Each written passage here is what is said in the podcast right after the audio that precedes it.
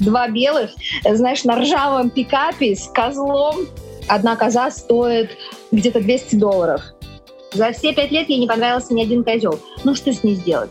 Одна моя смелая подруга держит эту козу, другая ветеринарная подруга режет ей эту ногу.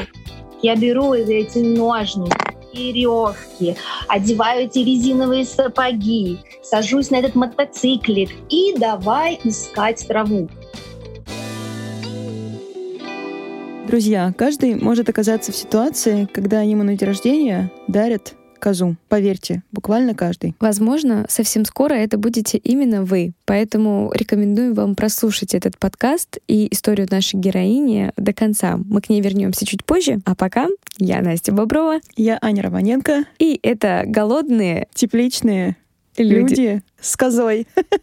Сегодня мы поговорим о тех людях, которые сменили городскую жизнь на деревенскую и завели себе животных. В основном мы поговорим о козах, узнаем, каково это, зачем они вообще к такому пришли и выгодно ли это.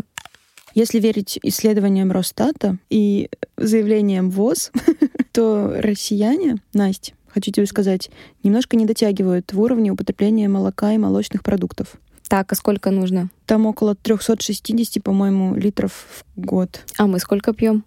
а мы пьем 200 с чем-то в год на человека. Я сильно не дотягиваю. Настя, ты портишь нам статистику. Мы должны опережать всех в рейтинге ВОЗ. Мне кажется, что я за год выпиваю пару литров только в кофе с молоком. И то я стараюсь его не так уж и много пить на самом деле. А ты, Ань? Я пью каждый день кефир, но я помню, что в моем деревенском детстве каждый вечер, когда коровы приходили с выпаса, слуга, и доила либо мама, либо бабушка, они мне прям цедили парного молока в кружку, и там была вот такая пенка, капучино позавидует любое. И я пила вот это молоко. Это было очень вкусно. Но сейчас ты, получается, тоже портишь Сейчас я молоко не пью. Я пью только кисломолочные продукты. А чего ты тогда тут на меня? Настя, сыр ты любишь вообще? Сыр это тоже молочные продукты? Сыр я люблю, но не весь, честно говоря. Вот козий, он такой специфический, зависит на самом деле. Но я даже вот так пытаюсь вспомнить, кто у меня любитель козьих сыров из друзей, и как будто бы их не очень много. Мы сейчас узнаем наших героев, для кого они готовят все свои продукты и для кого они держат коз. В начале этого эпизода вы уже слышали Ксению. Она живет на Бали. И даже там умудрилась держать коз и делать из молока козьего сыры. Мы поговорили с Ксюшей в Зуме. У нее там пальмы, солнце, она загорелая, мы завидуем. Да, да. Все по классике жанра. А, все очень просто банально. Первый раз я была туристом, и мне тут все очень понравилось. Я провела здесь месяц. Отдельная история. Думаю, что, может, когда-нибудь я напишу об этом книгу. И когда я уезжала туристом, я себе пообещала, что я вернусь. Поэтому прошло еще где-то года три, я вернулась. То есть не было никаких планов. Э, я купила билет в один конец, подговорила свою подругу поехать со мной. То есть скопила там 4000 долларов у меня было. И вот так вот с маленьким-маленьким чемоданом я приехала сюда. Но то, что будет относиться к теме нашего разговора, э, летя в самолете, я себе пообещала, что больше никакой еды и никаких напитков потому что в Москве я работала официантом. Mm-hmm. То есть у меня был прям бэкграунд официантский, ресторанный, десятилетний. Я подумала, что ну все, эта глава в моей жизни заканчивается, и я не очень понимаю, что я могу делать еще, кроме того, как быть официантом, но однозначно точно нет. Никакой еды больше. Как ты пришла от этой мысли к козам и сырам и колбасам? Да, как козами. Ну, на самом деле так, что 10 лет назад э, здесь кушать было нечего совсем. То есть были какие-то базовые вещи, рис, э, макарошки, вот этот тостовый хлеб и так далее, и так далее. И так как работы у меня не было, делать не было нечего, то, конечно же, сразу после Москвы меня очень удивляли те люди и те разговоры, которые они ведут, долгожители, скажем так. Ой, пельмени, пельмени бы поесть. О, а селедка, помнишь, с черным хлебом? Я думала, боже, дичь какая, да голодные люди, зачем им эта селедка? А потом через какое-то время ты начинаешь понимать, что, блин, вот селедки бы. И тут у меня в голове, что да, come on, ребят, э, мы живем окруженные водой, мы на океане, что мы селедку не сделаем. То есть я не повар, не, не была никогда поваром, да? И так раз Сделал эту селедку, пошел в интернет, посмотрел, сделал, позвал друзей. Друзья такие, ой, мне надо, я хочу, там, ну, мои новоиспеченные, да, друзья. Потом там налепишь пельменей, там, вот, пожалуйста, все, ой, мне надо. Я такая, окей. И потом настал тот момент, когда я остро почувствовала, что мне очень не хватает сыра. Потому что у меня в Москве в холодильнике всегда э, было очень мало продуктов. Это был сыр, колбаса и шоколад. Мой идеальный продуктов. Вот, все. Ну, кофе, конечно, да. И поэтому здесь, когда я начала скучать по сыру, я такая, так, а есть сложность, что на Бали есть коровы, но они не дают молоко. Ой. И я такая думаю, да ладно, это они просто не понимают, как. Я залезла почти каждой корове под хвост, а реально у коровы, девочки, вот такое вот вымя. Я опять пошла в интернет. Тут для меня, там, знаешь, 30-летний открытие, что коровы бывают молочные, а коровы бывают мясные. Я такая, так, а где же молочные? Так, где-то по сарафанному радио я узнаю, что молочные коровы есть на Яве, на соседнем острове. Я, значит, подбиваю своего бойфренда, я говорю, поехали в путешествие, будем искать молоко. В итоге мы нашли, то есть что всегда находит, мы нашли шикарную в третьем поколении ферму, которая содержит австралийских коров огромных. А, невероятно круто. Ну и, в общем, а, для меня было большим удивлением, что я наладила с ними контакт. Мы как бы с ней заключили такой небольшой контракт, что они будут доставлять мне молоко сюда, на Бали, я вот буду делать сыр и там, там, там, там. Потом у меня появились партнеры, а, которые сказали, о, крутая тема, давай мы с тобой будем вместе это развивать. Потом мы расстались. И, наверное, вот с этого момента началось как бы раскрытие вот этого потенциала и дара. Да? Я подумала, хм, Делать э, сыр из покупного молока это э, каждый дурак может. А вот производить свое молоко, а тут уже другая история. Плюс, опять же, этот ресторанный московский опыт да, говорит нам о том, что козьи сыры, они всегда э, отличаются ну, э, большей благородностью, да, больше эстетства. И с этим, конечно, связана отдельная история. Ну вот, и, в общем, я подумала, что ну, козы здесь есть, ну, корову уже я не притащу домой, а что, нет, ну, нормально? Есть ну, да, и надо, надо понимать, что мы живем тут вообще вон под открытым небом. То есть я сейчас у себя дома. У меня тут стен, ну, если хотите, я вам потом побольше что-нибудь расскажу. И я такая, да, козу, козу. А, и параллельно мои там московские подружки такие, знаете, стали, я думала, что они шутят. Они мне стали говорить, Сень, да заведи козу, давай козу. Да вот у меня там у бабушки в деревне была коза. Я, я думала, что они правда шутят. А информация все равно летала. И тут я прихожу в гости к своему другу, у которого школа э, для, ну как начальная школа, да, для деток, и у них козы. И я такая говорю, Арул, что как, расскажи там с козами. И он мне такой говорит, слушай, хочешь, я тебе подарю на день рождения? У меня как раз есть две шестимесячные девочки-сестренки. И мне показалось, что все, это вообще знак небес, да, то есть я нигде их не искала, я их не покупала. Я, значит, хватаю своего друга, мы едем туда, заказываем пикап, и я счастливая в обнимку с двумя вот такими вот, ну, ну, они уже не младенцы, ну, в общем, маленькими козочками. В общем, бойфренду ничего не осталось, как построить ему домик. И тут началось прям козоводство, да, потому что ты никогда не предугадаешь, что коза не хочет беременеть что на это есть некоторые причины, там, ожирение, наследственность, да-да-да-да. Но они же две родные сестренки у меня были. То есть там, где взять козла? Вроде как-то не, не, не вижу, где. Сейчас я тебе легко найду и козла, и козу. А вот, ну, тогда где? В итоге мы там тоже брали пикап э, на прокат, мы ехали на север, на какую-то ферму нам посоветовали. В общем, там этот козел. С этим козлом даже местные работники справиться не могут. В итоге мой бойфренд берет веревку, начинает этого козла огроменного там тащить на пикап. И мы с ним на пикапе через полбали едем, все на нас смотрят, что два белых, знаешь, на ржавом пикапе с козлом, там, знаешь, который... Вот.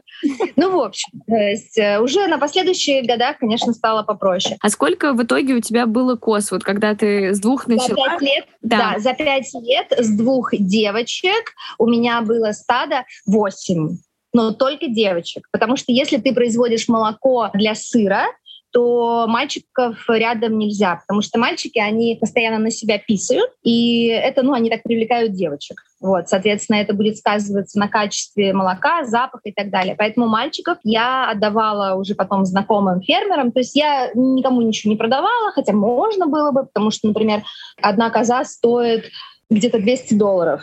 Да, то есть я смело могла бы продавать, ну, я такая, да не, ну как-то это же тоже свое такое, доберите там, да. Вот мы поняли, что ты поняла, что козла было тяжело искать, еще чего Да, козла тяжело. Потом, допустим, моя же собака, почему-то не взлюбила одну из коз. И она ее кусала три раза за одну и ту же ляшечку. И, допустим, э, ну как бы укусила, вроде крови нет и так далее, а потом Uh, то есть, опять же, uh, моя подруга, у меня тут нашлась сразу подруга-ветеринар, которая там пришла на помощь. Но, например, новое знание, что uh, почему опасны укусы собак как для животных, так и для человека, потому что форма зуба, клыков у собаки, проникающая рана, то есть она глубокая, но не широкая. Кожа быстро затягивается, а зубы-то грязные, и инфекция остается внутри. То есть это не какая-то рваная рана, вроде крови нет, раны толком нет, э, коза что-то как-то себя плохо чувствует. Приехала эта девочка-ветеринар, потрогала, а там гнойник. Надо резать. Я такая, боже, она говорит,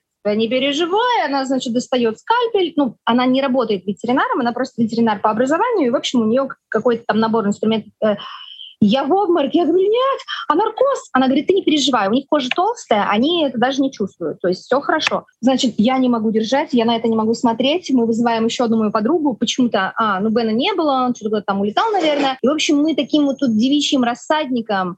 Одна моя смелая подруга держит эту козу, другая ветеринарная подруга режет ей эту ногу. В общем, потом надо давать антибиотики. Потом, конечно же, а, вопрос э, земли. А, я, конечно, своих коз очень баловала, и так как у меня рядом с моим участком свободный участок, я их э, выводила да, на прогулку, но ты их должен привязывать. Не потому, что они от тебя убегут, а потому что, ну, там соседские какие-то растения, а козы съедают все под ноль. И, соответственно, там хозяин одного из участков, он, да, твои козы съели мои бананы, там, ну, в общем. Поэтому их приходилось привязывать. Плюс там дважды в день мне приходилось брать ведро воды и обходить вот этих всех. Сначала их было две, потом становилось три, потом четыре, потом восемь, понимаешь, вот с этим ведром бегать вокруг них, а, чтобы дать им попить воды. А вечером, значит, надо всех э, загнать. То есть получается, что пока не стемнело, ты не можешь уйти из дома, потому что, ну, куда-нибудь погулять, да, потому что их надо завести обратно. И вот это постоянное выведи, заведи, выведи, заведи.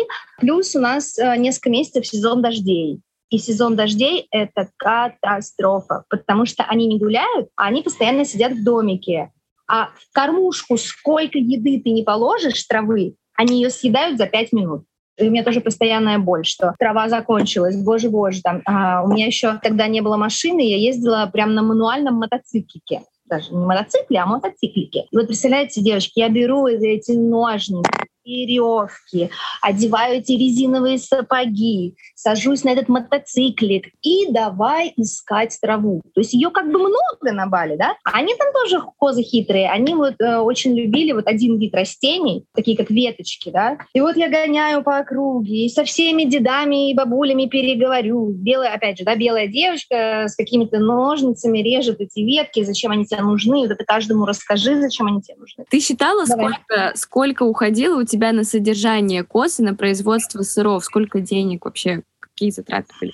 А, ты знаешь, ну, по сути, я думаю, что это больше было бы не про деньги, да, сколько, нисколько, наверное, нисколько. Это больше именно вот в этой трудозатратности твоей личной, да, то есть вот можешь ли ты определить, сколько стоит час твоего рабочего времени. Поэтому смотри, а, что я делала. А, я покупала совершенно дешевые отруби, как корм для свиней, то есть это там где-то ой, за килограмм. И то я не покупала мешками, я покупала по чуть-чуть, э, ну там, я не знаю, ну доллар, даже меньше, может быть 80 центов за килограмм отрубей. То есть по утрам я разводила их с водой, они очень любили, кашу такую делала. Получается, траву, которую нарубила, ну, сама нарубила. Плюс немаловажно, знаете, э, крутая история, все хотели. То есть информация о том, что есть Ксюша э, с козами, распространялась очень быстро. Все хотели с детьми, как на развлечение, прийти, погладить козочку, там, поиграть, покормить, подоить. И, соответственно, эти люди спрашивали всегда,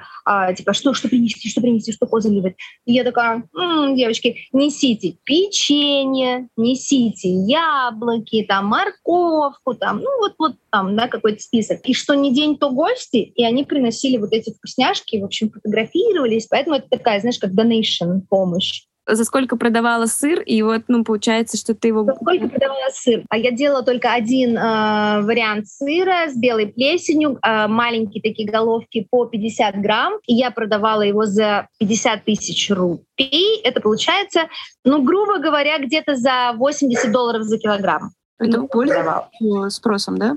Конечно. Конечно, потому что, а, во-первых, да, аналога на тот момент не было. Плюс вот это все музыкальное сопровождение, посмотрите, пощупайте и так далее. И плюс все-таки, опять же, мы говорим о том, что козий сыр — это не расходный материал, да, это деликатес, это не на каждый день, это под что-то такое.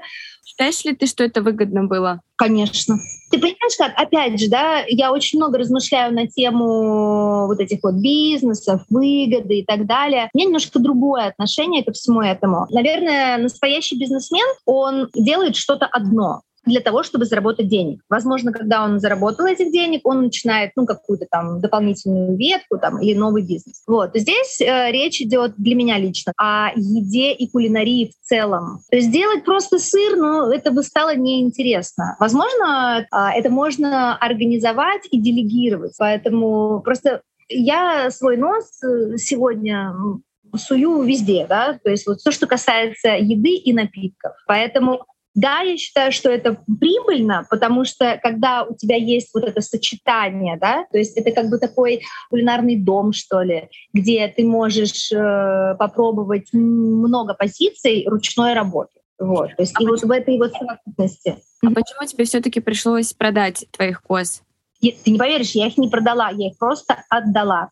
Угу. Ну, не знаю, мне кажется, со мной случился какой-то нервный срыв, что я одна, что я не могу их предоставить им э, тот уровень жизни, скажем, как вот мне кажется правильным, вот, что я просто очень устала, вот так психанула, позвонила молочной ферме на Яве и попросила, чтобы они приехали и забрали. Ты знаешь, Ань, я поняла одну такую штуку. Невозможно одному, кажется, жить в деревне и тем более заниматься хозяйством. Да, я с тобой полностью согласна. Даже двух коз держать сложно одной, а у нее их было восемь. И э, вот эти все истории про ее друзей меня, конечно, вдохновили. Я в очередной раз подумала, как нужны важные люди, близкие тебе. У нее там и ветеринары были, и молодой человек на ржавом пикапе, и бесстрашная девушка, которая держала козу, когда они ее резали. В общем, друзья очень важны даже в таких делах. И жить где-то на отшибе я бы, пожалуй, не стала. Я думаю, что Связи полезны везде, даже в козоводстве. Особенно в козоводстве. Теперь мы послушаем историю нашей следующей гости. Это Инна Жоголева. Она завела коз и сделала козоводство своим бизнесом. Козы у нее и сейчас живут. Мы послушали их прекрасные голоса, когда пытались с ней созвониться. И давайте-ка узнаем, насколько это выгодно и трудозатратно в случае с козоводством в России. И как сделать это бизнесом вообще? Кос мы завели уже три года назад. Это и мало, и, в общем-то, уже и долго. Ну, смотря как оценивать. Случилось это практически спонтанно. Основной причиной была необходимость в экологически чистом молоке и продукции молока для нашего сына, который младший сын у нас аллергик. Поэтому решили, что нужно вот свою козу, чтобы всегда было парное молоко, и чтобы аллергические какие-то реакции вот снимать и контролировать самое главное, то, что кушает коза. Наступил момент, когда я поняла, что я могу, в общем-то, не просто обеспечивать свою семью натуральными, экологически чистыми продуктами от коз, да, но и могу удовлетворять спрос своих близких и знакомых. Потом э, близкие знакомые стали рекомендовать своим близким и знакомым. И так потихонечку мы стали э, окупать своих козочек, в том числе и зарабатывать на этом какие-то деньги для развития, дальнейшего развития. Пробовала это делать в бесконечном порядке и постоянно просто переводила в корзину продукты. Потом я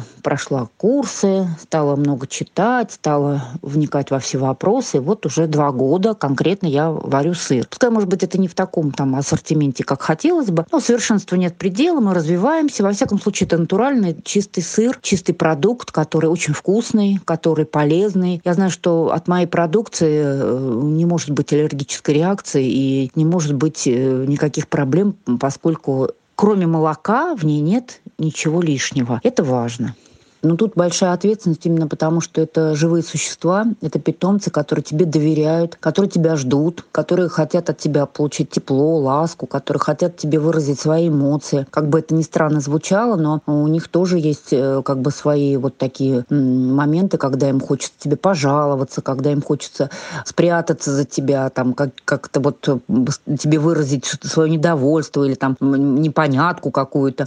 Это вот ты должен выходить к ним, ты должен их э, все, всем уделить внимание, ты должен каждую же козочку полоскать, должен ее как-то вот погладить, э, там, если нужно почесать, угостить чем-то. Они все это ждут, они это любят. Уговорить ее что-то, если там чего-то она там где-то пожурить, поругать. Иногда приходится и ругаться конкретно. Тут э, хочешь, не хочешь, но это живые существа, и как бы ты себя плохо не чувствовал, как бы ты не болел или какое бы настроение, погода, пускай проливной дождь, снег, мороз, ты должен одеваться и идти к ним, они ждут. Вот это вот самое главное такое. Бывает так, что и болеют, бывает то, что нужно где-то насильно, там, например, стричь копытца какие-то, там, вычесывать шерстку им, чтобы они чистенькие были, где-то чего-то обмывать, а им не хочется. Если говорить о доходах, да, конечно, они есть. Козы, мои козы себя окупали с самого первого дня.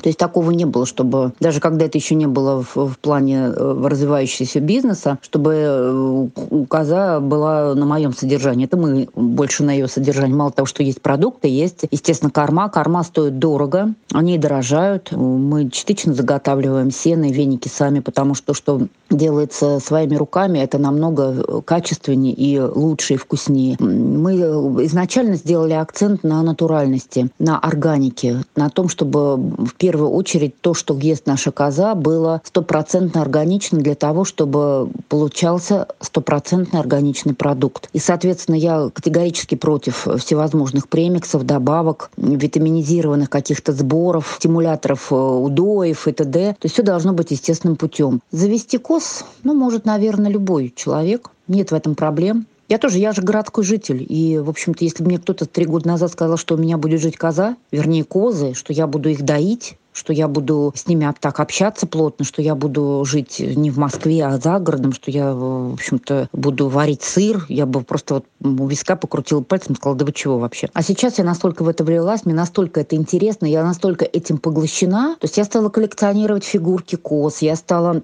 увлекаться, понимать, какие породы мне нужно, и дальше что-то развивать и преображать. Я стала как-то вот э, больше в этом плане какой-то опыт изучать. И, ну и какой-то свой уже стал тоже появляться опыт, в общем-то, понимаешь, что кому можно верить, кому нельзя верить. Э, ведь у нас же еще проблема в том, что, к сожалению, что касается ветеринарии, специалистов по мелкому рогатому скоту очень мало. Самозванцев масса, которые готовы тебе за бешеные деньги вылечить животное или оказать какую-то услугу. А когда вопрос касается узкого профильного вопроса, то, в общем-то, и не знают. Поэтому пришлось тоже заканчивать курсы ветеринарии, так, чтобы хотя бы быстро какую-то необходимую первую помощь оказать, э, такую низкоквалифицированную, но, тем не менее, обойтись своими силами. Это тоже важно. Главное, чтобы было где пасти и где свободно их выгуливать и заготавливать корма для них. Вот это самое главное. Потому что если животное будет стоять в стойле, это не дело. Животное, э, как бы, знаете, как вот говорят, начинает э, не то что болеть, оно как-то вот такое не совсем сленговое слово, хереет, да, вот как-то оно становится ему, ну, не такое оно, оно какое-то более вялое становится, более пассивное. А так они же, посмотрите, вот идут на прогулку, когда им говоришь гулять, вот они слышат еще там за 20 метров слово, они же все толпятся у калитки, чтобы выходить, и начинают радостно чуть ли не подпрыгивать, что они идут гулять, и несутся так, что аж скачут. Не идут, а скачут даже беременные. Тоже для них это очень важно. Коза дает не только молоко, а дает и творог, дает и масло, и можно делать кисломолочную продукцию, и, как я уже сказала, даже примитивный сыр варить все равно можно, тот же самый адыгейский, там делать его нечего. Вот это тот вот как бы элементарный состав молочных продуктов, который будет всегда на столе. Это очень здорово, когда можно, в общем-то, полноценно насытить свой рацион натуральными продуктами. А потом вы контролируете, что кушает ваша коза, и вы будете знать, что в этом молоке и в этих молочных продуктах ничего кроме молока нет. Это тоже важно.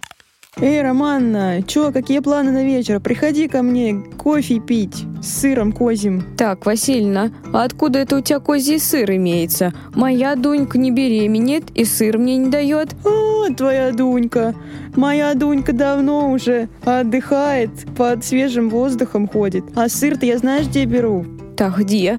во вкусвеле, в Алансе заказала вот этот вот в пепельном этом вот, посыпке. Так вкусно, пальчики оближешь. Васильна, идем пить кофе. Ну что, Ань, послушала все эти истории и скажи ко мне, готова ли ты была бы завести себе козу? Нет, Настя, козу я не готова заводить и не хочу заводить, потому что это Марокко, головная боль, это постоянный ор, они постоянно, как мы выяснили, хотят есть, а я и сама хочу есть. Мне надо хотя бы себя прокормить, не говоря уже о козах. Я коз очень люблю, они очень милые создания. Я когда приезжаю к бабушке в Чувашию, там они гуляют свободненько, и у бабушкиной приятельницы есть козы, я их там глажу, они очень милые. Но одно дело гладить коз, а другое дело их разводить, ухаживать за ними и жить в этой постоянной истории 24 на 7, когда это практически твои дети, можно сказать, что да. Ты, ты они, за них ответственен. И это работа 24 на 7 без выходных, каникул. Новый год козам у них не отмечается. Майских праздников у них нет. Поэтому нет. Да, я с котом-то еле-еле разобралась, какие тут козы.